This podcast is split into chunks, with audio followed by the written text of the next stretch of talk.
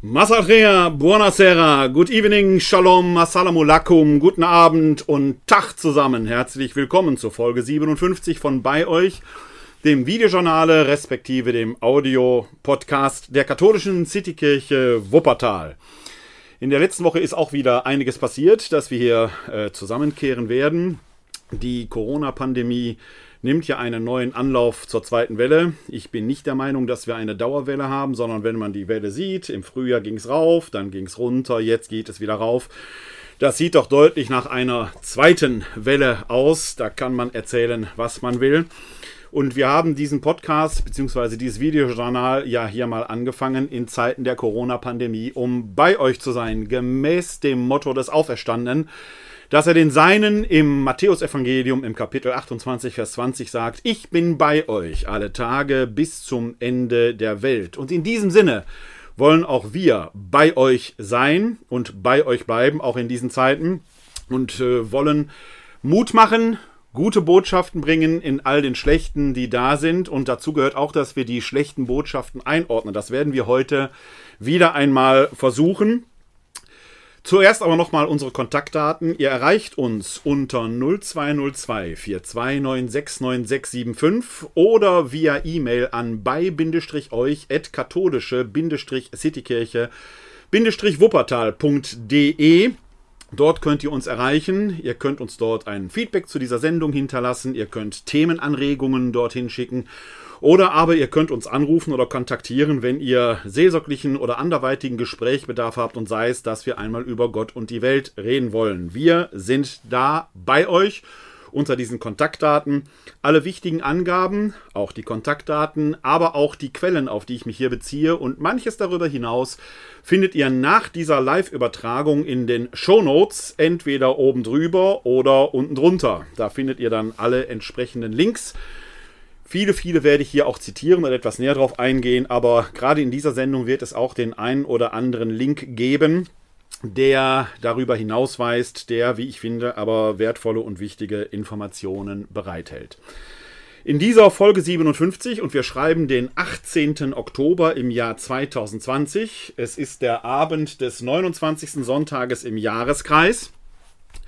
Und ihr merkt, ich sende einen Tag später als angekündigt. Das äh, hat ein paar organisatorische Gründe. Ich sende auch nicht um 19 Uhr, sondern um 20 Uhr live. Auch das hat einen organisatorischen Grund. Aber mir war es wichtig, an diesem Wochenende trotzdem bei euch zu sein. Und deswegen freue ich mich, dass wir jetzt äh, da live zusammenkommen können oder ihr euch die Sendung hinterher äh, anhört in eurem Podcast-Catcher, denn äh, ihr könnt den RSS-Feed zu dieser Sendung herunterladen unter podcast.pr-werner-kleine.de. Dann bekommt ihr jeweils die aktuelle Folge in euren Podcast-Catcher äh, reingespielt und könnt euch die dann im Nachhinein anhören oder ihr schaut euch die Videos an, die ich zum Beispiel bei YouTube hochlade. Erstmalig sende ich heute auch live nach LinkedIn.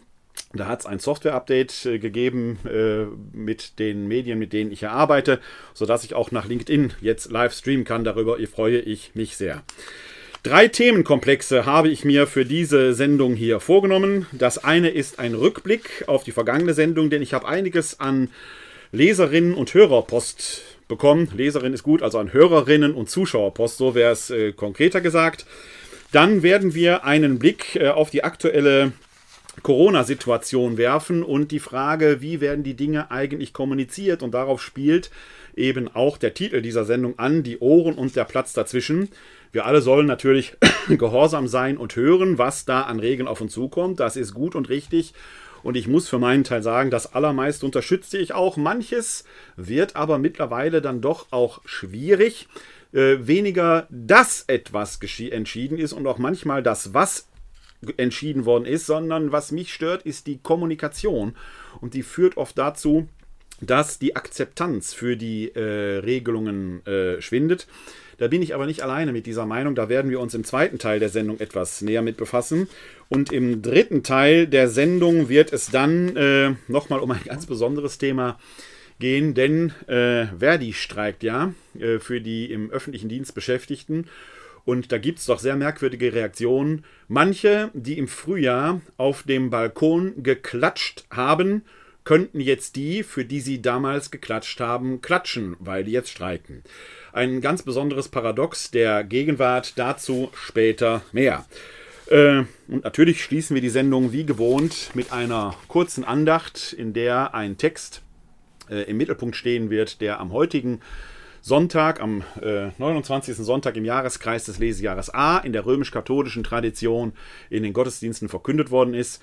Ich suche mir diese Texte nicht für diese Sendungen aus, sie sind tatsächlich da und ich bin immer wieder fasziniert, wie die doch in die Zeit hineinpassen und auch über den Abstand von 2000, Jahre lang, äh, 2000 Jahren immer wieder aktuell in unsere Zeit hinein sprechen. So möge die Übung beginnen. Der Rückblick die Hörerinnen und Zuschauerpost. Ich habe eine Mail erhalten von einer ganz treuen Hörerin und äh, das mag ein, manche mögen es Zufall nennen, manche mögen es Fügung nennen, die erreichte mich erst gestern Abend und die äh, Hörerin bzw. Zuschauerin, ich weiß nicht über welchen Kanal sie hier zuschaut oder hört, ähm, schrieb dann rein oder öffnete damit, dass ich wahrscheinlich gerade die Folge 57 beendet hätte. Habe ich natürlich nicht, denn ich sende ja gerade erst live und so kann ich direkt und unmittelbar auf diese Post eingehen. Sie schreibt nämlich in ihrer Post und sie selbst ist in einem sozialen Beruf tätig. In der letzten Sendung habe ich mich ja sehr für Menschen verwendet, die im kreativen Bereich, insbesondere im künstlerischen Bereich tätig sind und habe da versucht, eine Idee zu entwickeln, wie man auch in diesen Zeiten diesen doch gar nicht so kleinen Bereich. Wir haben die Zahlen ja beim letzten Mal gehört, dass der gesamte kreative, künstlerische Bereich, was den Beschäftigtenbereich angeht und was auch die Marktkraft, die Wirtschaftskraft angeht, dass den der Chemieindustrie fast erreicht, wenn nicht sogar übersteigt äh, sie äh, das bestätigt, aber auch sagt, im sozialen Bereich ist das ähnlich. Wir werden ja am im dritten Teil der heutigen Sendung da nochmal speziell drauf eingehen, denn auch im sozialen Bereich äh, sind viele Mitarbeiterinnen und Mitarbeiter betroffen und müssen teilweise jetzt zum Jobcenter gehen, weil da prekäre Situationen entstehen. Das möchte ich hier nicht unerwähnt lassen. Danke, danke für diesen Hinweis. Vielleicht gehen wir in einer der nächsten Sendungen mal etwas dezidierter darauf ein, denn heute werde ich im dritten Teil auch mit Blick auf die Sendezeit, dieses Thema nicht nur streifen, aber sicherlich nicht auch äh, erschöpfend behandeln können. Deswegen danke für diesen Hinweis. Ich möchte das nur hier nicht unerwähnt lassen.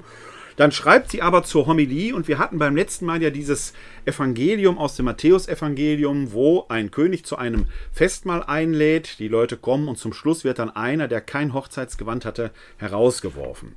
Sie schreibt dazu in ihrer Mail von gestern, die Bibelstelle von letzter Woche hat mir doch einiges Kopfzerbrechen bereitet, bevor ich Ihre Sendung gehört habe. Ich fand, dass dem Gast ohne Hochzeitskleidung Unrecht widerfahren ist. Schließlich hatten ja alle Gäste kein Festgewand an. Sie kamen ja von der Straße, woher hätten sie eins nehmen sollen? Und den einen pickt der König sich heraus, um ihn dann, als er die Antwort schuldig bleibt, rauszuschmeißen. Unlogischer und ungerechter geht's ja wohl kaum. Ein Schuh wird erst dann vielleicht raus, wenn es um die Haltung dieses Gastes geht. Vielleicht geht es nämlich gar nicht darum, ob er etwas Festliches trägt oder nicht, sondern um seine innere Bereitschaft, sich auf die Einladung einlassen zu können. Eventuell sieht der König seine Gleichgültigkeit oder eine Abwehrhaltung oder sonst was, was ihn dazu treibt, mit diesem Gast so harsch zu verfahren. Allerdings bin ich mit dieser Deutung noch nicht ganz zufrieden, wie ich zugebe. Schließlich waren gute und schlechte Menschen in der Hochzeitsgesellschaft, hatten die Schlechten ihre Haltung so geändert, dass der König an ihnen keinen Anstoß nehmen konnte. Warum ausgerechnet dieser Gast? Ich muss sagen, dass mich äh, diese Mail und oder dieser Teil der Mail enorm freut. Warum?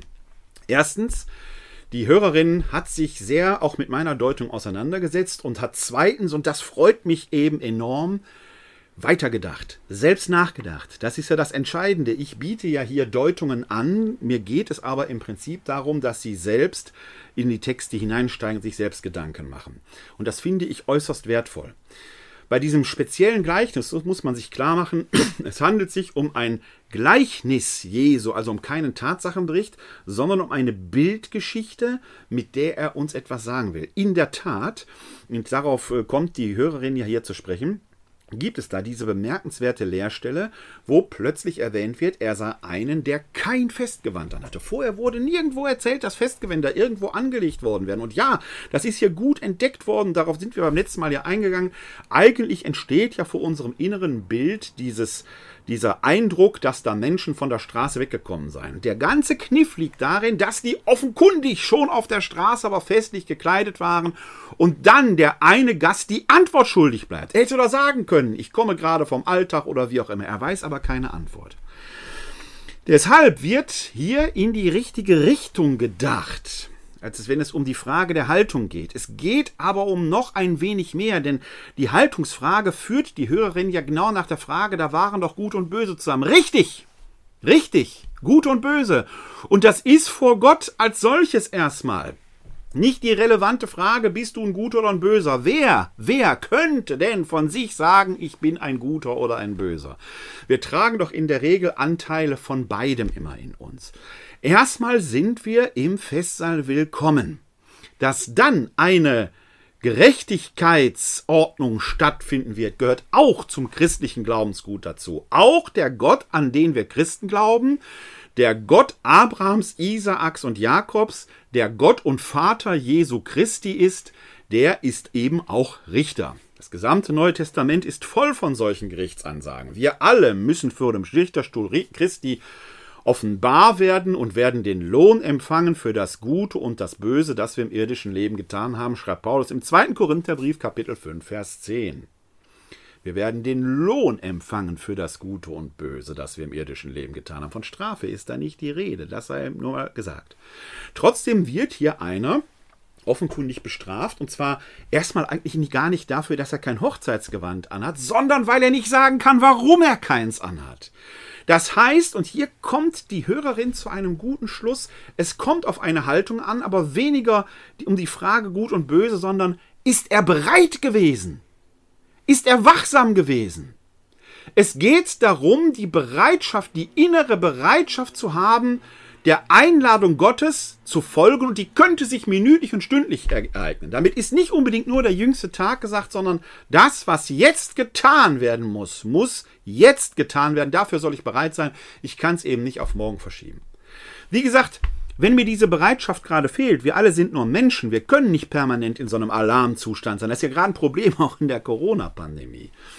Aber dann könnte dieser Mensch sagen, ich war gerade einen Moment unachtsam gewesen. Wenn er das gesagt hätte, hätte er mitfeiern können, vielleicht hätte der König ihm ein Hochzeitsgewand geschenkt. Es geht also um diese grundlegende innere Bereitschaft und man darf nie vergessen, das ist ein Gleichnis. Aber was ich so wunderbar auch an dieser Hörerpost finde, ist, sie ist über diese Stelle gestolpert. Wie wunderbar. Und sie hat sich, und das ist noch wunderbarer, ihr ausgesetzt. Sie hat sich geärgert und dann mit dem Text gerungen. Das ist das Wertvolle. Wie merkwürdig dagegen ein Ereignis, das mir in einer zweiten Hörermail zugeschickt worden ist. Da wurde nämlich, und sie hatte, diese Person hatte sich offenkundig äh, die Sendung angehört, bevor sie am Sonntagmorgen in den Gottesdienst gegangen ist. Und was passierte da? Der Zelebrant ließ diesen merkwürdigen, ärgerlichen Teil einfach weg. Er ließ den einfach weg. Ja, wo leben wir denn? Da wird genau die Klippe im Text einfach abgeschnitten. Der Text wird kastriert. Das passiert so oft in der Kirche, wenn die Prediger nicht weiter wissen. So etwas die haben doch nicht weniger gelernt als ich eigentlich während des Studiums. Man sollte doch gerade da, wo man über solche Stellen stolpert, genau hinschauen. Wie langweilig wäre die Bibel und wie langweilig wären die Evangelien, wenn alles schön glatt wäre. So einen lieben Jesus hätten wir alle in der Tasche, aber der ist sowas von belanglos, der stört doch keinen mehr. Einen solchen Jesus hätte man nie ans Kreuz gebracht, so ein Jesulein. Also, liebe Prediger da draußen und Predigerinnen hoffentlich auch, betrügt die Menschen nicht um das Wort Gottes. Wenn es da so steht, setzt euch auseinander und folgt dem Beispiel der ersten Hörerin, die sich mit dem Text auseinandergesetzt hat, die gerungen hat, die nicht locker lässt und die immer noch nicht zufrieden ist. Wie wunderbar! Was wäre das denn für eine Langeweile, wenn wir immer schon alle Antworten hätten und alles wäre geklärt? Eine dritte Hörermail hat mich äh, dann erreicht. Nein, eine Hörerinnenmail, ich will genau sein. Eine Hörerin-Mail hat mich erreicht, die hat sich nicht mit der letzten äh, Sendung befasst, aber sie spricht ein anderes wichtiges Thema an und sie hat offenkundig die, ähm, das Angebot, bei euch zu sein, äh, ernst genommen. Und angenommen, Gott sei Dank, äh, wir hatten ja hier in Wuppertal den Fall eines Priesters, beziehungsweise nicht hier in Wuppertal, im Erzbistum Köln gibt es den Fall eines Priesters, der vor zehn Jahren schon mal wegen Missbrauch seiner drei Nichten angeklagt war. Es ging durch die Medien, in der FAZ hat es gestanden, in der Bild hat es gestanden, äh, hier in der Westdeutschen Zeitung ohnehin. Ich glaube, an anderen Stellen konnte man das auch nachlesen. Und da war die Frage, wie ist damit umgegangen worden. Da hängen auch verschiedene Erzbischöfe und Weihbischöfe mit drin. Ich sehe dich die Links mal in die Show Notes äh, zu diesem Fall, dann könnt ihr euch da entsprechend selbst informieren. Ich will da jetzt nicht näher drauf eingehen. Auf jeden Fall gab es da eine Frage zu einer spezifischen Reaktion, die hier in der Wuppertaler Presse veröffentlicht worden ist, äh, wo jemand sagte, dass die Kirche versäumt hat, da entsprechend zu handeln. Und äh, da möchte ich, äh, hab, ich habe der Hörerin auch schon privat in einer längeren Mail geantwortet.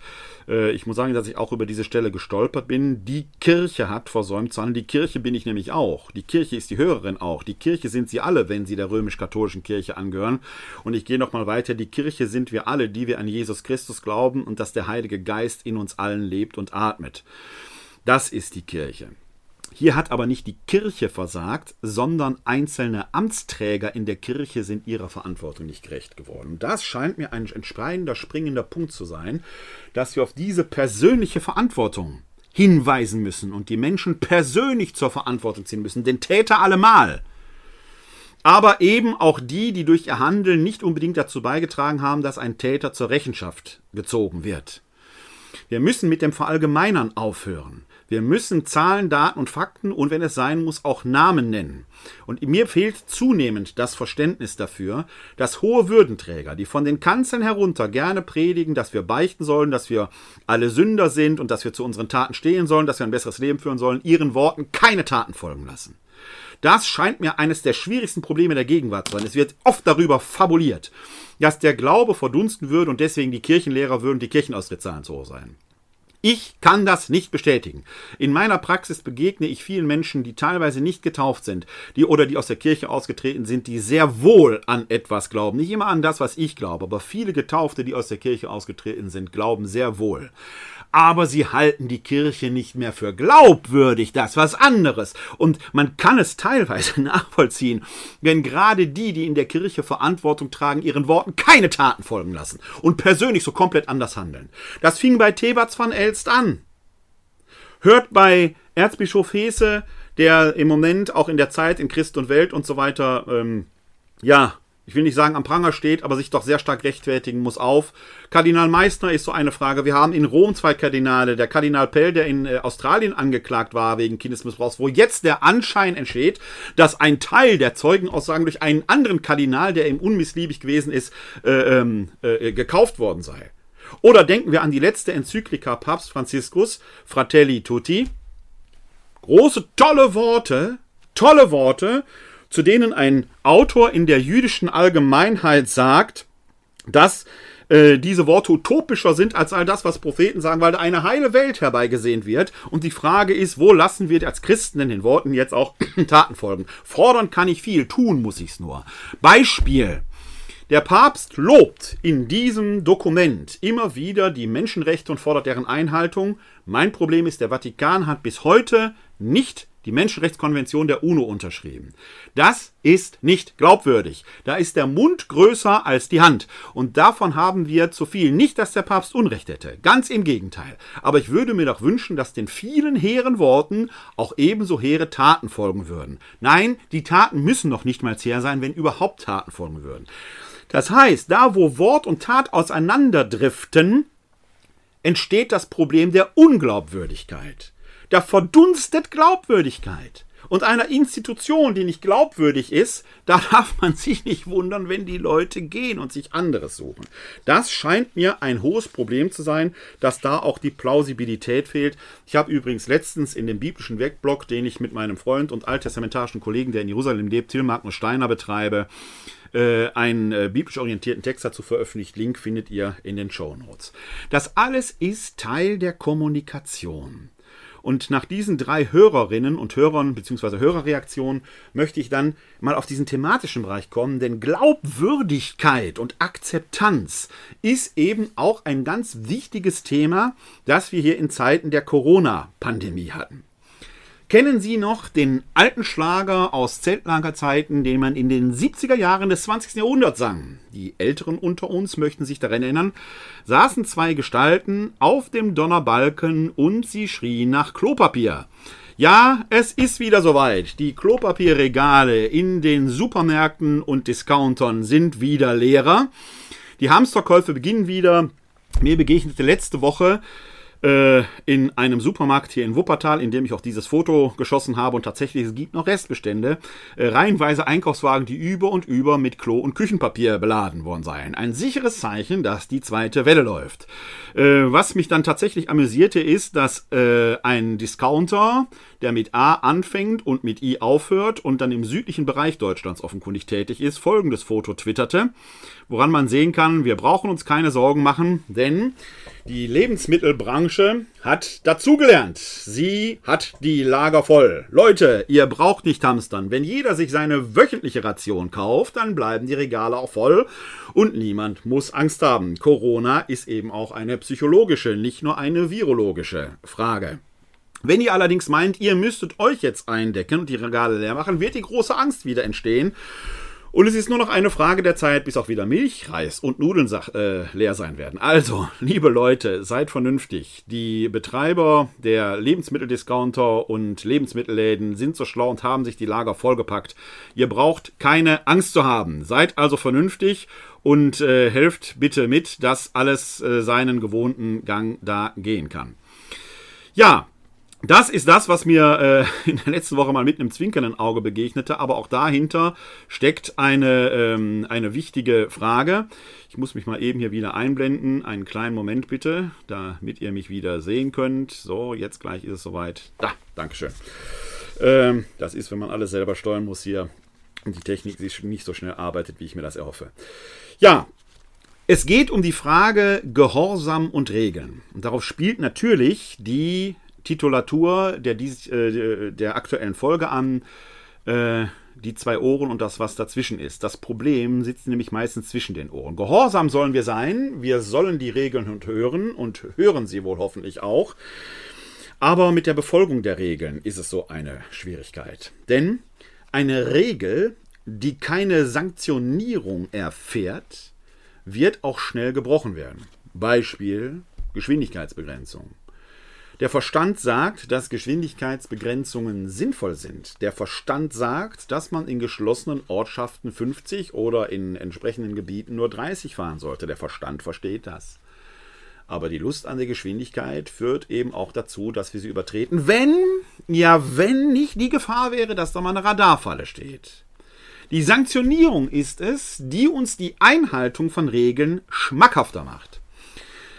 Es wäre so wünschenswert, dass wir ein Volk von Dichtern und Denkern wären, die auch von dem, was zwischen den Ohren sitzt, äh, Gebrauch machen würden. Aber mir kommt oft der Eindruck, dass man im ehemaligen Volk der Dichter und Denker nicht mehr dicht im Dach ist. Und deswegen brauchen Regeln Sanktionierungen. Beispiel. Wird ja gemacht. Wer die Maske verweigert, muss ein Bußgeld zahlen in bestimmten Situationen. Wie aber verhält es sich mit Partys? Wenn die Party People zwar einen Antrag gestellt haben, ganz ordentlich sich ihre 20 Personen haben genehmigen lassen, jetzt kommen aber nicht 20, es kommen 30, 40, 50, 60, 70. In einer geschlossenen Garage, wie es hier in Wuppertal bei einer Oberstufenparty passiert ist. Und mittlerweile, weil ich Leute kenne, die die Leute kennen, die da gefeiert haben, weiß ich auch, dass es nicht nur einfach eine Party war, sondern eine Shisha-Party mit einer Shisha-Pfeife, an der dann alle genuckelt haben eine Oberstufenparty von Leuten, die im nächsten Jahr Abitur machen wollen. Da ist ja von der Reife die Rede, von der Hochschulreife. Ja, wie reif muss man sein, wenn man nicht die einfachsten Hygieneregeln beherrscht? Wisst ihr nicht, dass, wenn ihr da alle dran rumnuckelt, euch schön das Virus weitergibt, wenn es einer hat? Biologie nicht Unterricht aufgepasst oder Matheunterricht. Würde ich nochmal nachsitzen lassen, wenn ich Rektor an der Schule wäre, würde ich sagen, der ganze Jahrgang noch eine Runde. Ist noch nicht so weit. Die Zahlen steigen hier in Wuppertal. Und das wird nicht nur hier in Wuppertal passiert sein, das wird andernorts auch passiert sein. Da fragt man sich doch, wieso geht das Ordnungsamt nicht hin und kontrolliert, ob die eigenen Regeln eingehalten worden sind? Da muss doch eine Sanktion her. Wo sind die Eltern gewesen? Gut, die wären volljährig gewesen, wenn ich nichts sagen lassen. Wäre es nicht einfacher, statt jetzt, dass die Gesundheitsbehörden über ihr Containment-Management versuchen herauszufinden, wer wo, wie, wann mit wem zusammen war, um die Cluster entsprechend herauszubilden und zu gucken, wie sind die Infektionswege gewesen, wenn man einfach mal vorher bei solchen beantragten Partys oder Großhochzeiten nachfragen würde, werden die Regeln dort auch eingehalten? Da sagt man dann, ja, der Zutritt zu Privatwohnungen ist ja so ohne weiteres nicht erlaubt. Ohne weiteres ist richtig. Aber wir werden gleich sehen, dass das Infektionsschutzgesetz da schon entsprechende Vorkehrungen getroffen hat. Was wir stattdessen finden ist, weil die Zahlen ja in ganz Deutschland rasant hochgehen und hier in Wuppertal haben wir mittlerweile einen Inzidenzwert von über 100. Von über 100. Und das wird eklatante Auswirkungen haben. Nicht nur auf den Martinsritt, den wir von Seiten der katholischen Citykirche Wuppertal ja veranstalten wollten, der von Stunde zu Stunde unwahrscheinlicher wird. Ich aber immer noch überlege, wie wir den Martin kommen lassen können, und zwar Corona-safe, sodass er den Regeln entspricht. Ich werde versuchen, nächste Woche mit dem Krisenstab da eine alternative Lösung, einen Plan B zu erarbeiten bzw. anzubieten. Sondern auch Weihnachtsmärkte und andere Aktivitäten geraten ja immer mehr hinter. Warum? Weil einige sich nicht an die Regeln gehalten haben. In jeder Gruppe gibt es halt immer irgendjemand, der meint, für ihn würde die Regeln nicht gelten. Im gesamten Autoverkehr gibt es immer einen, der meint, er könnte mit seinem Porsche mit 200 durch die engste Gasse fahren. Unmöglich, aber faktisch vorhanden. Und diese Personen sind es, die Unglück, Tod und Verderben über die Menschen bringen. Oder die dazu führen, dass eine gesamte Gesellschaft wieder in kurz vor einem Lockdown steht. Was wir jetzt erleben auf politischer Seite, ist aber, dass die Exekutive die Zügel hart anzieht. Da wird ein Beherbergungsverbot ausgesprochen. Es wird überhaupt nicht begründet, warum ausgerechnet ein Beherbergungsverbot dazu beitragen soll, die Pandemie einzugrenzen. Wir werden gleich sehen, warum das ein schlechtes Argument ist. Man will wahrscheinlich verhindern, dass dann überhaupt Reisen stattfinden, weil wir Anfang des Jahres ja durch Leute, die zum Beispiel in Ischgl waren, das Virus dann durch halb Europa getragen haben. Wenn man aber Reisen verhindern möchte, muss man den Leuten begründen, warum das ausgerechnet jetzt eine schlechte Idee ist, jetzt zu reisen. Die Frage ist, ist überhaupt eine schlechte Idee? Sind Weihnachtsmärkte tatsächlich ein Problem? Wäre ein Martinsritt ein Problem? Wo sind eigentlich die Infektionsherde, die es einzugrenzen gilt? Das RKI hat in einer Studie, die schon vor ein paar Monaten veröffentlicht worden ist, nämlich herausgefunden, dass ähm, der eigentliche Verbreitungsort eben nicht im öffentlichen Raum stattfindet. Deswegen sind diese ganzen Anti-Corona-Demos auch keine Superspreader-Ereignisse gewesen, was ja viele, unter anderem ich auch, vermutet haben. Da ist aber relativ wenig bis gar nichts passiert. Das RKI hat in einer breit angelegten Studie versucht herauszufinden, wo sind eigentlich die Superspreader-Ereignisse? Wo sind die Verbreitungswege? Wo nehmen die ihren Ausgang? Die Studie ist im Internet verfügbar. Ich lege euch den Link in die Show Notes. Es ist ein epidemiologisches Bulletin. Und zwar wenn ich das jetzt richtig sehe, die Ausgabe 38 aus dem Jahr 2020. Das ist ein längerer Text, der geht, glaube ich, über elf oder zwölf Seiten mit zahlreichen Statistiken. Sehr interessant anzuschauen. Ich lese euch aus der Schlussfolgerung nur einen Teil vor. Da heißt es in diesem Bulletin der, äh, des RKI, Neben einzelnen spektakulären und bundesweit bekannt gewordenen Aus großen Ausbrüchen sind es insbesondere Übertragungen im familiären und häuslichen Umfeld, die nicht unbedingt zu vielen Folgefällen führen und nur wenige Fälle pro Ausbruch aufweisen, aber offensichtlich sehr häufig vorkommen. Gemeinsames Wohnen, auch im Alten- und Pflegeheim, scheint häufig zu Übertragungen zu führen, deutlich weniger jedoch Situationen im Freien wie fehlende Ausbrüche in Tierparks und Zoos, beziehungsweise nur drei Fälle beim Picknick nahelegen. Auch international wurden Ausbrüche im beruflichen Umfeld ganz überwiegend in geschlossenen Räumen beschrieben. In besonders gefährdeten Bereichen wie in Alten- und Pflegeheimen sowie im medizinischen Bereich scheinen sich aber insbesondere seit der Kalenderwoche 16 Mitte April die Empfehlungen und Maßnahmen zur Kontrolle von Covid-19-Ausbrüchen positiv bemerkbar zu machen. Auch das durchgängige Tragen von Mund-Nasen-Bedeckungen beziehungsweise im medizinischen Bereich der Mund-Nasenschutz dürfte in diesen Settings eine wichtige Rolle spielen. Ausbrüche im Umfeld des Arbeitsplatzes waren häufig mit erschwerten Arbeitsbedingungen und zum Teil auch mit beengten Wohnverhältnissen verbunden. Das gilt in ähnlicher Weise für Ausbrüche in Flüchtlings- und Asylbewerberheimen und Wohnheimen. Übertragungen im öffentlichen Bereich, in Verkehrsmitteln, Gaststätten und Hotels kamen, sicher auch bedingt durch die massiven Gegenmaßnahmen, vergleichsweise deutlich seltener vor. Im privaten Haushalt, in dem die Einhaltung der beschriebenen allgemeinen Schutzmaßnahmen auch bei Isolation eines bekannten Falles oder bei Quarantäne einer Kontaktperson nicht immer umsetzbar ist, wurden naturgemäß eine substanzielle Anzahl von Ausbrüchen beschrieben. Häufig sind hier Infektionsketten von den Gesundheitsämtern auch leichter zu ermitteln. Allerdings besteht hier bei frühzeitiger Identifikation und Information einer Person nach SARS-CoV-2 Nachweis trotzdem auch in vielen Fällen die Möglichkeit, weitere Übertragungen im privaten Umfeld zu vermeiden. Insbesondere wenn die Quarantäne ernst genommen und eingehalten wird, das RKI stellt dazu Informationen und Hilfestellungen für Betroffene bereit. Die mögliche Unterbrechung von Infektionsketten zwischen privaten Haushalten sollte ein Fokus sein. Einfache Verhaltensweisen, die AHA-Regeln, könnten hier, wie eingangs erwähnt, ein wichtiger Baustein sein, wenn sie weiterhin breite Anwendung und Akzeptanz in der Bevölkerung finden. Ein ähnlicher Befund liegt übrigens in einem Bericht der Taz vor, die insbesondere äh, das Gesundheitsamt in Frankfurt interviewt haben. Da gibt es auch noch eine Infektionsmöglichkeit, etwa bei äh, Fahrgemeinschaften, also wo im Pkw äh, Infektionen stattgefunden haben. Aber auch da sagt man, es sind die privaten Bereiche.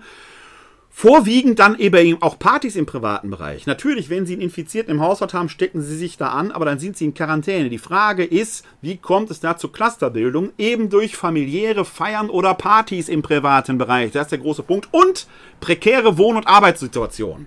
Und genau das ist die Situation, die wir hier auch in Wuppertal haben. Ich konnte mit einer Mitarbeiterin des Gesundheitsamtes in Wuppertal sprechen, die im Containment Management da tätig ist. Die bestätigte genau das. Die sagte, es sind entweder prekäre Arbeitsverhältnisse, Flüchtlingsheime haben wir in Wuppertal nicht, weil viele, die geflüchtet sind, hier in Wuppertal in Privatwohnungen wohnen. Da kommt das eben nicht vor. Das ist hier in Wuppertal kein Thema. Aber es sind die prekären Arbeitsverhältnisse und es sind die privaten Feiern, Großhochzeiten, Partys und so weiter und so weiter. Leute, Leute, haltet euch einfach dran, dann kriegen wir die Sache in den Griff. Wir haben das mittlerweile entdeckt. Frankfurt, Wuppertal liegen zum Beispiel jetzt Einzelberichte vor in der Taz oder durch mich. Jetzt hier, weil ich äh, dieses Gespräch mit der Mitarbeiterin des Gesundheitsamtes aus dem Containment Management hatte. Und die Studie des RKI sagt es. Wir haben es glasklar. Warum also Beherbergungsverbot? Wenn doch hier das RKI sogar sagt, da passiert nichts. In Zugfahrten passiert nichts. Die Sicherheitsmaßnahmen sind da so hoch. Wenn ihr euch endlich dran gewöhnen könntet, alle diesen Mund-Nasenschutz zu tragen, und zwar Mund-Nasenschutz, der wird hier drüber gezogen, dann sind wir alle relativ safe. Wir schützen einander dadurch. Und das ist wirksam. Dann können wir dieses Virus in den Griff kriegen. Mittlerweile kommen auch viele Juristen dahinter. Und ich meine jetzt nicht diese Feldwald- und Wiesenjuristen, die meinen, sie müssten hier die großen Grundrechte verteidigen. Denn, auch das muss man sagen, das Infektionsschutzgesetz ist ja parlamentarisch verabschiedet. Kommt dreimal auf die Versammlungsfreiheit beispielsweise oder auf andere Grundrechte zu sprechen. Ich will das nur vorlesen, bevor ich auf den Juristen zu sprechen komme, weil er sich darauf bezieht teilweise.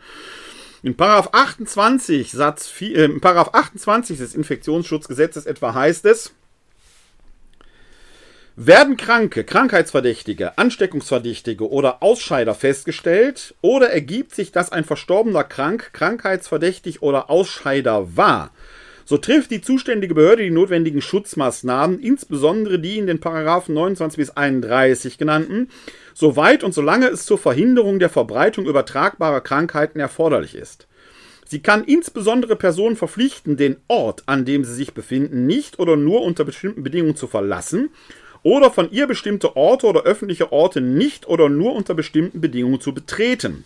Unter den Voraussetzungen von Satz 1 kann die zuständige Behörde Veranstaltungen oder sonstige Ansammlungen von Menschen beschränken oder verbieten und Badeanstalten oder in 33 genannte Gemeinschaftseinrichtungen oder Teile davon schließen. Eine Heilbehandlung darf nicht angeordnet werden. So viel zum Thema Impfpflicht, liebe Leute. Es steht im Gesetz drin, eine Heilbehandlung darf nicht angeordnet werden. Lest einfach das Gesetz und hört auf, irgendwelche YouTube-Videos zu zitieren. Auch dieses nicht zitieren, sondern selbst nachgucken. Eine Heilbehandlung darf nicht angeordnet werden. Die Grundrechte der Freiheit der Person, Artikel 2 Absatz 2 Satz 2 des Grundgesetzes, der Versammlungsfreiheit, Artikel 8 des Grundgesetzes, der Freizügigkeit, Artikel 11 Absatz 1 des Grundgesetzes und der Unverletzlichkeit der Wohnung, Artikel 13 Absatz 1 des Grundgesetzes, werden insofern eingeschränkt. Hier steht es dezidiert drin, die Unverletzlichkeit der Wohnung kann eingeschränkt werden. Das heißt, eine Ordnungsbehörde könnte doch auf Weisung nachgucken, werden unsere Regeln, die wir gesetzt haben, haben und werden die Genehmigungen entsprechend eingehalten. Es wäre zum Wohl der gesamten Gesellschaft, wenn eine Party nur für 20 genehmigt ist, die namentlich bekannt sein müssen, dann kann man nicht mit 80 feiern.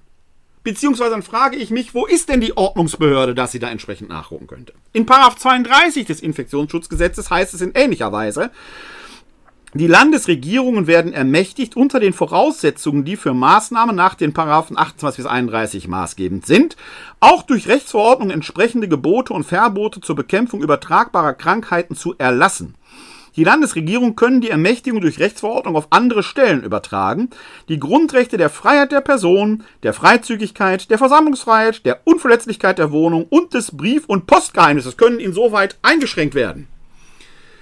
Die Einschränkung von Grundrechten ist Fakt, weil sie eine gesetzliche Grundlage hat. Wir leben nicht in einer Diktatur, denn das Infektionsschutzgesetz ist demokratisch verabschiedet. Es muss aber die Verhältnismäßigkeit der Mittel gewahrt bleiben. Das heißt, man muss gut begründen können, warum diese Maßnahme greifen soll. Das ist offenkundig beim Beherbergungsverbot nicht der Fall, weswegen viele Gerichte in Deutschland bzw. auf der Landesebene das auch schon gekippt haben. Wenn noch mehr solche Verbote gekippt werden, weil sie unverhältnismäßig oder schlecht begründet sind, dann wird das in der Bevölkerung dazu führen, dass die Akzeptanz für die guten Regeln, die gut begründet sind, auch schwinden wird. Deshalb, liebe Verantwortliche, liebe Exekutive, überlegt euch wirklich gut, welche Regeln ihr aufstellt, ob die wirklich tauglich sind, dass sie auch rechtskräftig und rechtsbeständig sind. Es dient, auch das dient der Psychologie im Allgemeinen. Eine Regel, die nicht kontrolliert wird, und eine Regel, die unsinnig ist, führt dazu, dass die Regel, die gut ist, nicht eingehalten werden wird, weil der Schlendrian sich ausbreitet. Darauf macht zum Beispiel auch der Münchner Rechtsanwalt Vielmeier aufmerksam, der in einem Interview für die Welt Folgendes sagt, beziehungsweise zuerst gefragt wird. Zuerst kommt die Frage. Zunächst einmal grundsätzlich, Herr Vielmeier, halten Sie das Infektionsschutzgesetz für eine ausreichende Rechtsgrundlage für all die Verwaltungsverordnungen? Stefan Vielmeier. Zunächst gilt, die seuchenpolizeiliche Generalklausel ist schnittig und muss auch so sein. Wenn morgen Ebola am Münchner Flughafen auftaucht, muss man sofort die Bewegungsfreiheit von Infiziertem und Verdächtigem, also des unmittelbaren Störers, beschränken dürfen. Und auch schnelle Maßnahmen gegen Nichtstörer müssen möglich sein, um die Weiterverbreitung zu stoppen. Die Behörde darf ihnen verbieten, Orte zu betreten oder öffentliche Einrichtungen zu benutzen. Was Kritiker oft verschweigen, die Generalklausel erlaubt ja in Satz 4 ausdrücklich den Eingriff in die Versammlungsfreiheit, Freizügigkeit und Verletzlichkeit der Wohnung. Haben wir gerade gehört. Die Welt fragt dann weiter. Aber verlangt die Wesentlichkeitstheorie des Verfassungsgerichts nicht, dass erhebliche Grundrechtseingriffe eine parlamentarische Befassung erfordern? Vielmehr, jetzt komme ich zu meinem Aber. In der Tat müssen die für den Bürger wesentlichen Entscheidungen, insbesondere Eingriffe in die Freiheitsrechte, in der Demokratie durch das Parlament getroffen werden. Ich habe bislang über die unmittelbare Gefahrenabwehr gesprochen. Wenn die Corona-Pandemie aber zum Dauerzustand wird, wenn Wochen und Monate ins Land gehen, wenn es um die schwierige Frage geht, wie wir dauerhaft mit der Krankheit leben wollen, welche Risiken wir als Gesellschaft eingehen möchten, in welchem Maß die Freiheit von jungen Menschen und Selbstständigen beschnitten wird, wie wir Freiheit und Sicherheit in Einklang Einklang bringen, dann muss der Gesetzgeber ran. Als Abgeordneter des Bundestags würde ich mich derzeit fragen, wofür ich eigentlich gewählt bin. Ich meine, ein Wie wollen wir mit Corona dauerhaft leben Gesetz kann sich nicht die Exekutive auf Basis einer solchen polizeilichen Generalklausel basteln. Das ist genau mein Kritikpunkt. Im Frühjahr war ich sehr einverstanden, auch die Gerichte haben in der Regel positiv entschieden, was die Exekutivgewalt anging. Es gab eine spontane Situation, auf die musste spontan reagiert werden. Und in spontanen Situationen, wenn der Laster heranbraust, diskutiere ich nicht mit dem Kind, warum es sinnvoll ist, zuerst nach links, dann nach rechts zu gucken. Da schreie ich einfach Stopp! Exekutive. Wir leben aber jetzt mittlerweile über ein halbes Jahr mit dem Virus. Es war Zeit genug, sich auf diese Situation jetzt vorzubereiten. Und hier muss auch um der Plausibilität und Akzeptanz willen die gesamtgesellschaftliche Dimension eingeholt werden. Die ist in einer parlamentarischen Demokratie nur halt in unseren Parlamenten aufgehoben. Da gehört der Diskurs hin. Was wir aber weiter erleben, ist aus, aus, fast ausnahmslos nur Exekutivgewalt. Und dann noch mit Entscheidungen, die zwar nach tatkräftiger Ich löse das Problem Manier aussehen, oft genug aber keine Probleme gelöst, sondern neue Probleme geschaffen hätten, die man nicht gehabt hätte, wenn es diese Problemlöser nicht gegeben hätte. Ich erinnere nur an diese unsägliche Verschleudung von Reagenzien in Bayern, wo man alles und jedes getestet hat, die Leute hat weiterfahren lassen, aber weiß jeder, wenn man sich am Tag vorher infiziert hat, wird der Test heute negativ. In drei Tagen, wenn ich zu Hause bin, aber positiv sein. Was bringt der Test da? Nichts. Kommen wir gleich mal drauf zu sprechen. Das heißt, wir müssen jetzt einen parlamentarischen Diskurs haben, welche Rechte wollen wir einschränken und welche nicht, welche machen Sinn. Wir brauchen eine breitere Basis. Wir brauchen nicht nur machen, machen, machen. Wir brauchen vor allen Dingen auf Seiten der Bevölkerung auch ein Akzeptieren und ein Verstehen. Denn was passiert sonst? Die Leute werden heimlich feiern. Erleben wir doch alles. Das reine Verbot, das unsanktioniert ist, bringt nichts. Wir müssen die Herzen der Menschen gewinnen. Vor allen Dingen das, was zwischen den Ohren sitzt. Wir wollen und wir sind Gott sei Dank kein einfach gehorsames Volk. Wir wollen es verstehen, hören, verstehen, ins Herz handeln. Und das muss einsetzen. Die Parlamente, die von uns gewählten Mandatsträger müssen da jetzt langsam dran beteiligt werden. Weil dieser Diskurs öffentlich geführt auch in der Akzeptanz der Bevölkerung, zur Akzeptanz in der Bevölkerung beitragen wird. Dann können dieselben Regeln unterm Strich rauskommen. Obwohl Beherbergungsverbot nach wie vor, auch nach RKI-Manier, nicht viel sinnvoller ist. Das muss jetzt entsprechend passieren. Und das gehört eben auch dazu, diese Dinge plausibler zu machen. Im Übrigen verweist auch der Ex-Verfassungsrichter Papier in einem Interview, das er für den Stern gegeben hat, genau auf dieselben Vorgänge. Wenn sich solche hochrangigen Juristen, die ja nicht irgendwelche Feldwald-Juristen sind, auf irgendwelchen Querdecker-Demos irgendwelches wirre Zeug daherreden, die offenkundig die Gesetze selbst nicht gelesen haben. Aber wenn hochrangige Juristen darauf aufmerksam machen, dass die Einschränkung von Grundrechten möglich ist, aber so ein hohes Gut, dass man sehr gut abwägen muss, dann muss dieser Diskurs rein über das virologische Wünsch dir was, was aus virologischer Sicht absolut sinnvoll wäre, herausgeführt werden. Wir haben eine psychologische Dimension, wir haben eine wirtschaftliche Dimension, wir haben eine soziale Dimension. Über die Kreativen haben wir beim letzten Mal ja gesprochen ausführlicher und so weiter und so weiter. Wenn wir die Pandemie gewinnen wollen, müssen wir als Gemeinschaft, als Gesellschaft das als Ganzes schaffen.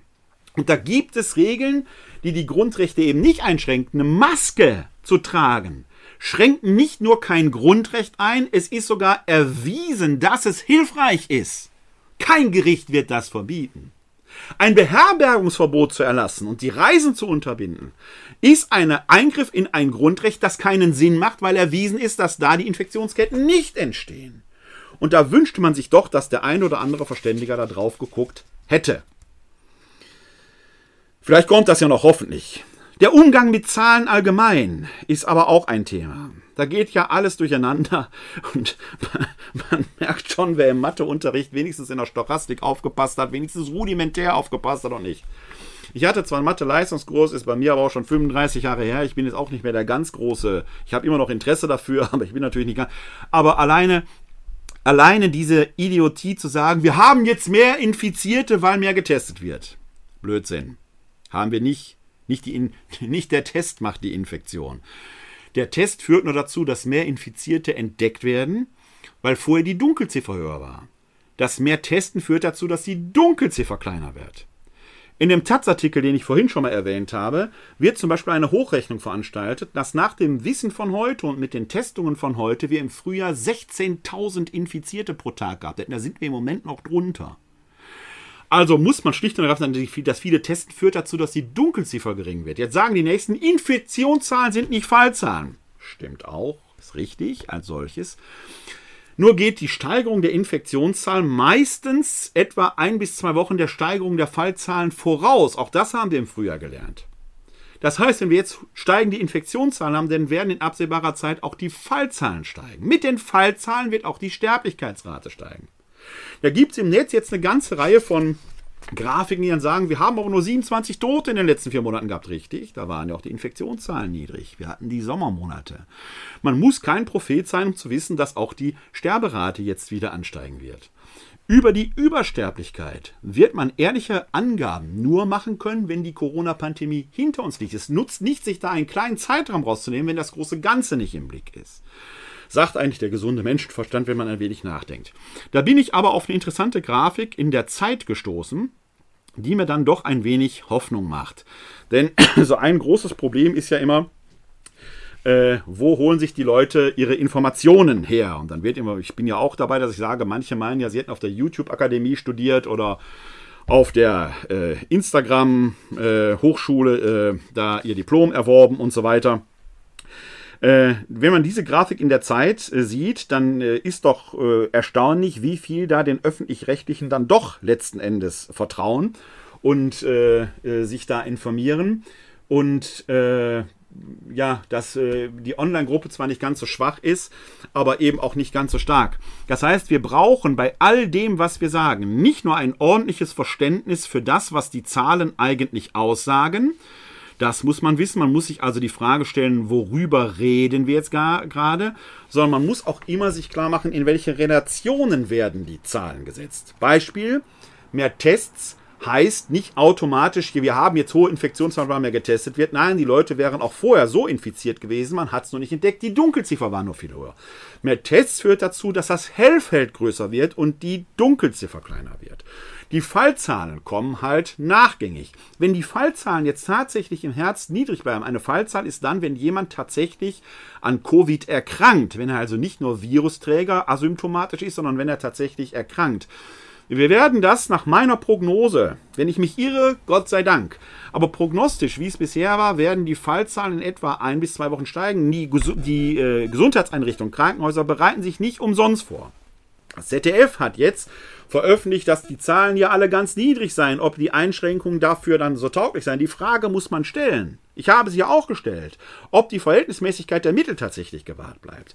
Nur kann man daraus nicht schließen, dass alles schon so einfach wäre. Dann muss man sich immer klar machen, wir reden hier über Deutschland. Deutschland ist im Moment eine Insel der Glückseligen auf dem weiten Feld der Pandemie, wenn man sich die Karten anschaut. Schauen Sie nur nach USA. 210.000 Tote sind mehr als im Vietnamkrieg umgekommen sind. Das heißt, weltweit ist die Sterberate eklatant höher als hier in Deutschland. Das ist ein Ausweis der Besonderheit. A, wir haben offenkundig vieles richtig gemacht und wir haben ein super Gesundheitssystem. Und das sollte so bleiben. Wir wollen es nicht überlasten. Das heißt, dass die Zahlen bei uns so niedrig sind, hängt auch damit zusammen, dass viele das, was zwischen den Ohren ist, offenkundig tatsächlich gebrauchen.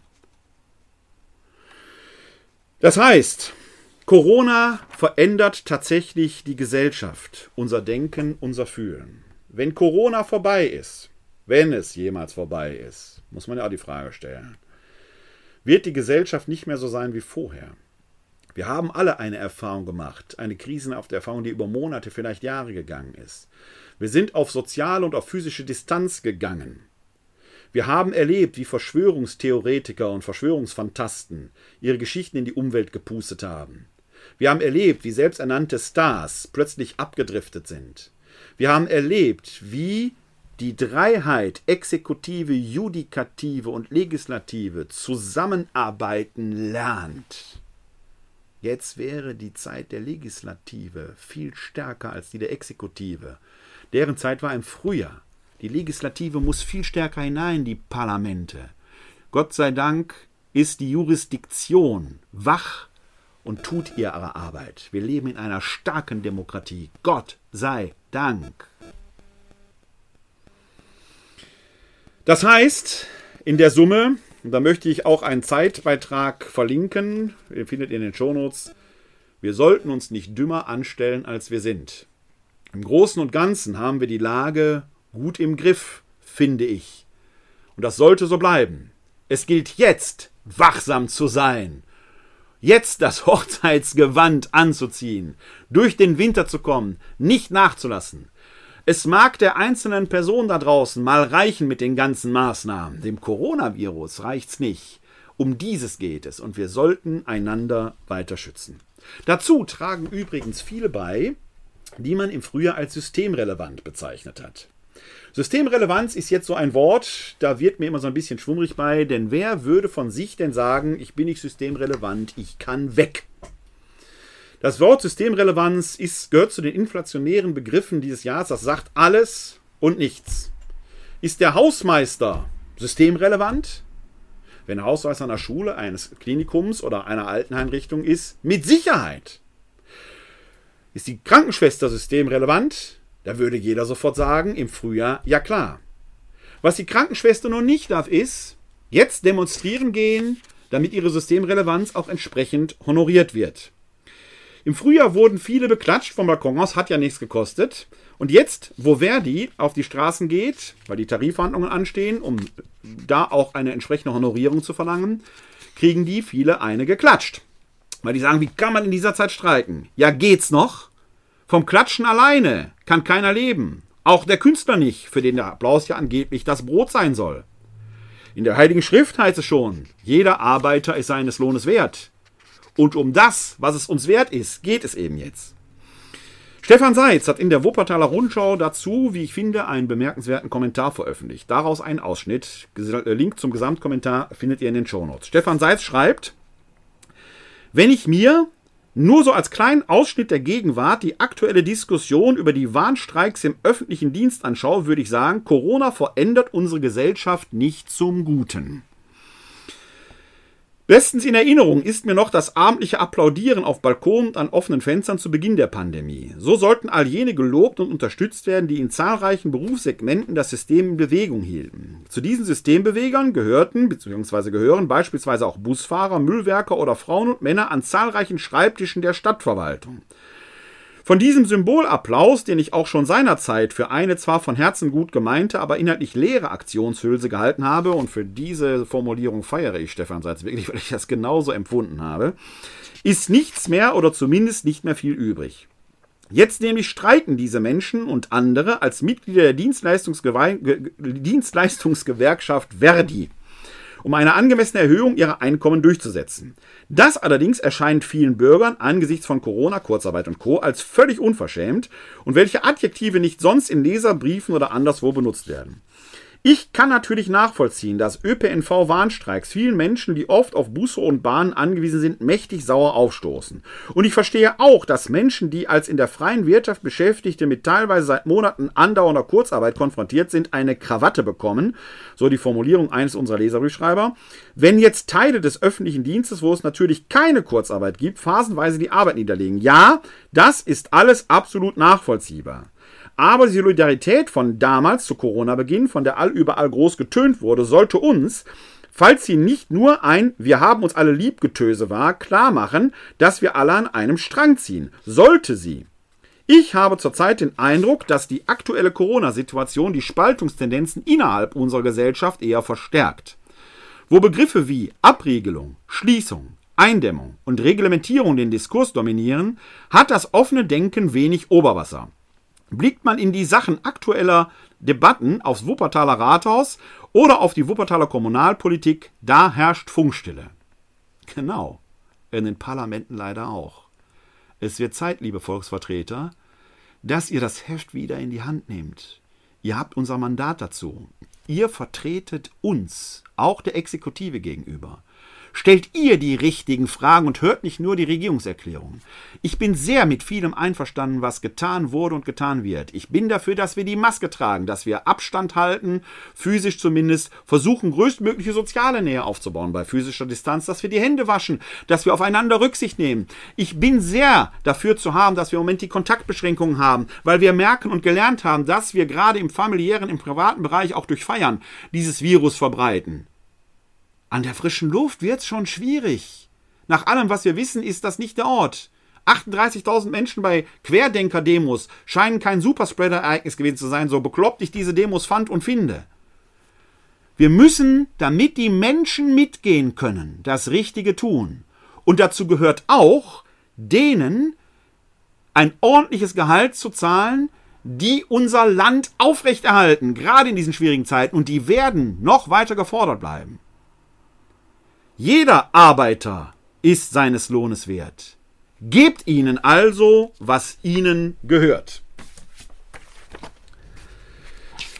Wir haben den 29. Sonntag im Jahreskreis und da möchte ich heute auf das Tagesevangelium eingehen.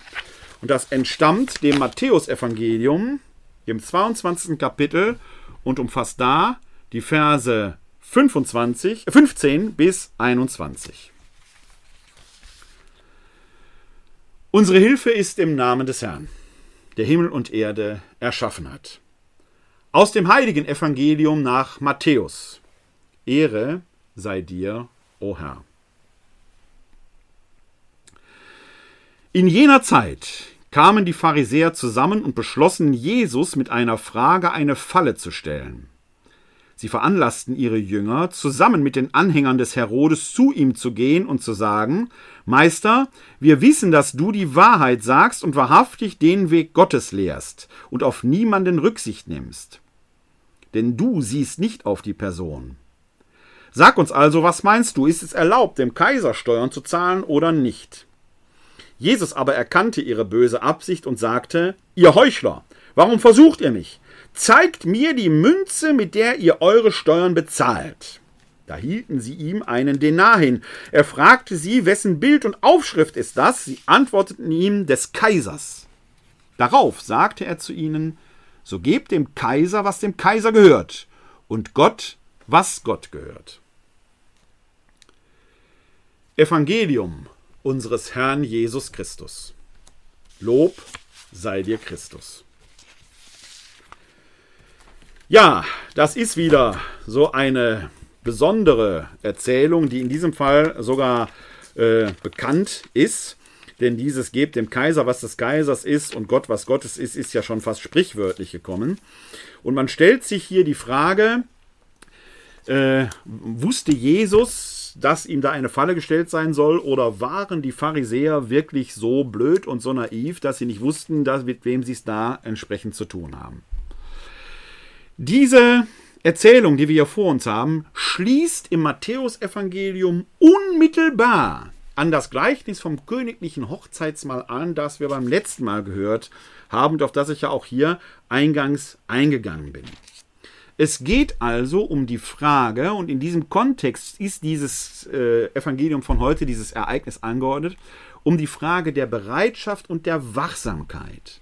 Das bildet den erzählerischen Kontext und die Dramaturgie, die vorgängig ist dass dort immer gesagt wird, seid ihr tatsächlich bereit, das göttliche Angebot, das Heilsangebot anzunehmen. Es ist in Jesus persönlich da, aber so ehrlich will ich sein, wenn Jesus mir heute hier auf der Kaiserstraße in Vorwinkel begegnet wäre, ich weiß nicht, ob ich ihn erkannt hätte. Vielleicht ist er mitten unter uns und wir sehen den gar nicht. Könnte sein, dass selbst die frommsten Christen den nicht erkennen. So einfach ist es nicht. Man wird sich also davor hüten müssen, die Pharisäer vorab zu verurteilen, die müssen doch wissen, mit wem sie da zu tun haben. Aber dieser Jesus redet anders. Er fordert sie heraus. Er stellt sie radikal in Frage. Gerade dieser Impetus am Schluss des Gleichnisses vom letzten Mal, wo einer da hinausgeführt wird, der kein Hochzeitsgewand hat, auch die werden drüber gestolpert sein. Vielleicht hat Jesus die beim Erzählen sogar angeschaut und sie werden sich angesprochen gefühlt haben. Skandalös. Das kann man sich ja vorstellen. Das ist doch alles nicht in den luftleeren Raum hineingesprochen. Das sind die Gegner. Und die ringen danach, die Schmach, die ihnen bereitet ist, wettzumachen. Also versuchen sie, Jesus eine Falle zu stellen. Sie fragen, sollen wir dem Kaiser Steuern zahlen, ja oder nein? Das ist eine sehr delikate Frage. Sehr delikat. Denn wir haben es ja mit jüdischen Vertretern zu tun, die in ihrem Land, in Israel, vom römischen Staat, ich will nicht sagen unterdrückt sind, aber die Römer haben das Land besetzt. Der römische Kaiser hält sich selbst für Augustus, für Gott. Juden aber glauben an Adonai, an Elohim, an den einen Gott. Höre Israel, dein Gott ist ein einziger. Ein Kaiser, der sich selbst zu Gott erklärt, ein Mensch zumal, das ist schon blasphemisch. Wenn man dem jetzt Geld zahlen soll, wenn man ihm Geld zahlen soll, unterstützt man damit nicht als frommer Jude ein blasphemisches Anliegen, da liegt die Falle. Da liegt die Falle. Wenn Jesus jetzt sagen würde, ja klar, um des lieben Friedens willen zahlen wir Steuern, immer sagen wir, seht her, unterstützt die Römer. Sagt er, auf keinen Fall dürft ihr Steuern bezahlen, sagt er das, würden sie schreien, ihr Römer, seht her, ein Aufständischer. Da ist die Falle. Wie kommt man aus einer solchen Falle heraus? Wenn zwei Wege nicht gehen, sagt ein altes talaxianisches Sprichwort, das die Figur Nilix in der Serie Raumschiff, Raumschiff Voyager einmal sagt, wenn zwei Wege nicht gehen, suche den dritten Weg. Und Jesus geht diesen dritten Weg. Er sagt nämlich, zeig mir eine Münze, mit der ihr Steuern bezahlt. Das ist genial. Wenn nämlich die Pharisäer und die Schriftgelehrten, die da kommen, keine Münze dabei hätten, würde Jesus sagen, ihr zahlt keine Steuern, seht her, ihr seid Aufständische. Geben Sie ihm eine Münze, mit der Sie Steuern bezahlen, entlarvt er ihre Heuchelei, denn sie unterstützen damit einen heidnischen Gott, Anspruch, ansprüchigen, wenn man so will. Und tatsächlich kramen sie in ihrer Naivität eine Münze hervor. Wessen Bild zeigt diese Münze? Das des Kaisers, des Göttlichen. Ihr habt also, wird nicht erzählt, aber muss man sich dabei denken, die haben also ein blasphemisches Symbol in ihrer Tasche und fassen es sogar an. Da liegt der Impetus. Da führt Jesus seine Feinde, die ihm eine Falle stellen wollten, vor. Und jetzt löst er die Situation auf. Er beschämt sie und findet gleichzeitig eine Lösung. Gebt dem Kaiser, was ihm gehört. Sein Bild ist doch drauf, gehört ihm. Und gebt Gott, was Gott gehört. Ihr könnt das eine tun und das andere nicht lassen. Man könnte versöhnt aus dieser Situation hervorgehen. Die Gegner Jesu werden sich das ihre geteilt gedacht haben und sie werden wahrscheinlich innerlich aufgewühlt gewesen sein, denn ihr ganzer schöner Plan ist zusammengebrochen. Ist nichts von übrig geblieben. Nichts ist davon übrig geblieben. Aber wir können daraus lernen. Das eine ist, dem, dem etwas gehört, es zu geben. Natürlich hat der Kaiser Anspruch auf Steuern. Er soll ja das öffentliche Leben davon unterstützen. Die systemrelevanten Pflegerinnen und Pfleger, die Hausmeister, die Mitarbeitenden in den Verwaltungen, die Müllfahrerinnen und Müllwerker und so weiter und so weiter haben Anspruch auf einen guten Unterhalt. Wir sollten es also nicht beim Applaus lassen. Den dürfen wir gerne weiterspenden. Aber jeder Arbeiter, jede Arbeiterin ist ihre, ihres Lohnes wert. Also müssen wir das unterstützen. Aber es gibt noch etwas. Jede und jeder muss das tun, was ihr gebührt. Und das war ja der rote Faden dazwischen. Wir einfachen Leute, die wir die Verantwortung für unser engstes Umfeld tragen, sollten das, was zwischen den Ohren ist, auch benutzen. Die, die für uns die Gesetze machen, uns dort vertreten, müssen sich aber jetzt auch einmischen. Denn das Wichtigste, was wir jetzt in dieser Zeit brauchen, sind kluge, gute Regeln, die wirklich wirken und keine Heilsversprechen als Luftschlösser abgeben. Damit sie wirken können, müssen sie akzeptabel sein. Wir stehen jetzt an dieser Stelle, wo die Demokratie sich wirklich beweisen kann. Leute, macht euren Job. Wir haben euch die Macht gegeben in den Parlamenten. Nutzt jetzt, mischt euch ein und macht für uns die guten Regeln damit wir geben können, was euch gebührt, und Gott geben können, was Gott gebührt, und tun, was unsere Sache dann im großen ganzen Spiel ist. Dafür aber braucht ihr unser Herz. Ein gehorsames Volk besteht aus Lemmingen. Schafe mögen blöken, aber sie sind nicht blöd. Wir sind weder das eine oder das andere. Wir sind Menschen, die verständig sind und verstehen wollen. Helft uns dabei, dass wir verstehen und dann gemeinsam das Richtige tun. Ein Mensch, der nur gehorsam ist, ist nichts anderes als ein Hund, den man in sein Hütchen sperrt. Das sind wir nicht. Wir können dieses Virus gemeinsam besiegen. Gemeinsam heißt auch, dass ihr kluge Regeln macht, über die Einhaltung der Regeln wacht, damit ihr die Ausreißer einfangt, so wie der gute Hirte das verlorene Schaf wieder zurückholt. Und dass wir auf diese Weise gemeinsam gesund bleiben, gesund werden und das Virus selbst in die Knie zwingen können. Wort und Tat müssen zusammenkommen. Beides zählt. Und davon singt eben auch das Lied, das ich zum Schluss dieser Folge anstimmen möchte. Du hast uns hergerufen und darum sind wir hier. Wir sind jetzt deine Gäste und danken dir. Wir sind jetzt deine Gäste und danken dir. Du legst uns deine Worte und deine Taten vor. Eröffne unsere Herzen und unser Ohr. Eröffne unsere Herzen und unser Ohr. Herr, sammle die Gedanken und schick uns deinen Geist, der uns das Hören lehrt und dir folgen heißt, der uns das Hören lehrt und dir folgen heißt. Wenn wir jetzt weitergehen, dann sind wir nicht allein. Der Herr hat uns versprochen, bei uns zu sein. Der Herr hat uns versprochen, bei uns zu sein. Wir nehmen seine Worte und Taten mit nach Haus und richten unser Leben nach seinem aus und richten unser Leben nach seinem aus. Er hat mit seinem Leben gezeigt, was Liebe ist. Bleib bei uns heut und morgen, Herr Jesu Christ. Bleib bei uns heut und morgen, Herr Jesu Christ.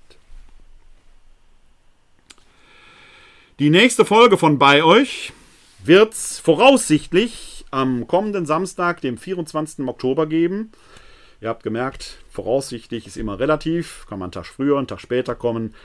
Im Moment plane ich 24.10. so gegen 19 Uhr die nächste Folge live zu senden und danach gibt es ja in den üblichen Kanälen zum Nachsehen oder Anhören.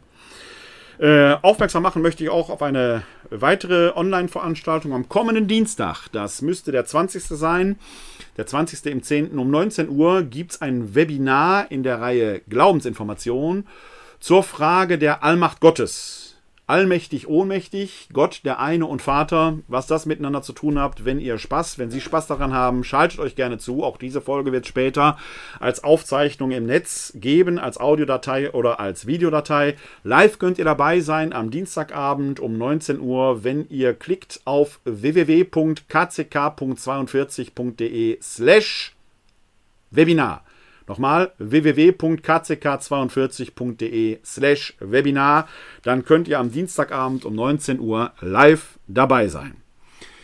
Bis dahin, vor allen Dingen bis zur nächsten Folge von bei euch, möge der Segen Gottes euch aber begleiten. Der Herr segne uns, er bewahre uns vor Unheil und führe uns zum ewigen Leben. Amen.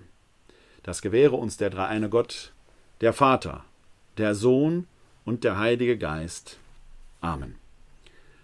Hosanna, Jeshua, hilf doch! Gott hilft, Halleluja! Heute ist nicht alle Tage, ich komm wieder, keine Frage. Bis dahin leben Sie lang und in Frieden, live long and prosper. Bleiben oder werden Sie gesund und helfen Sie anderen, gesund zu bleiben oder zu werden. Glück auf!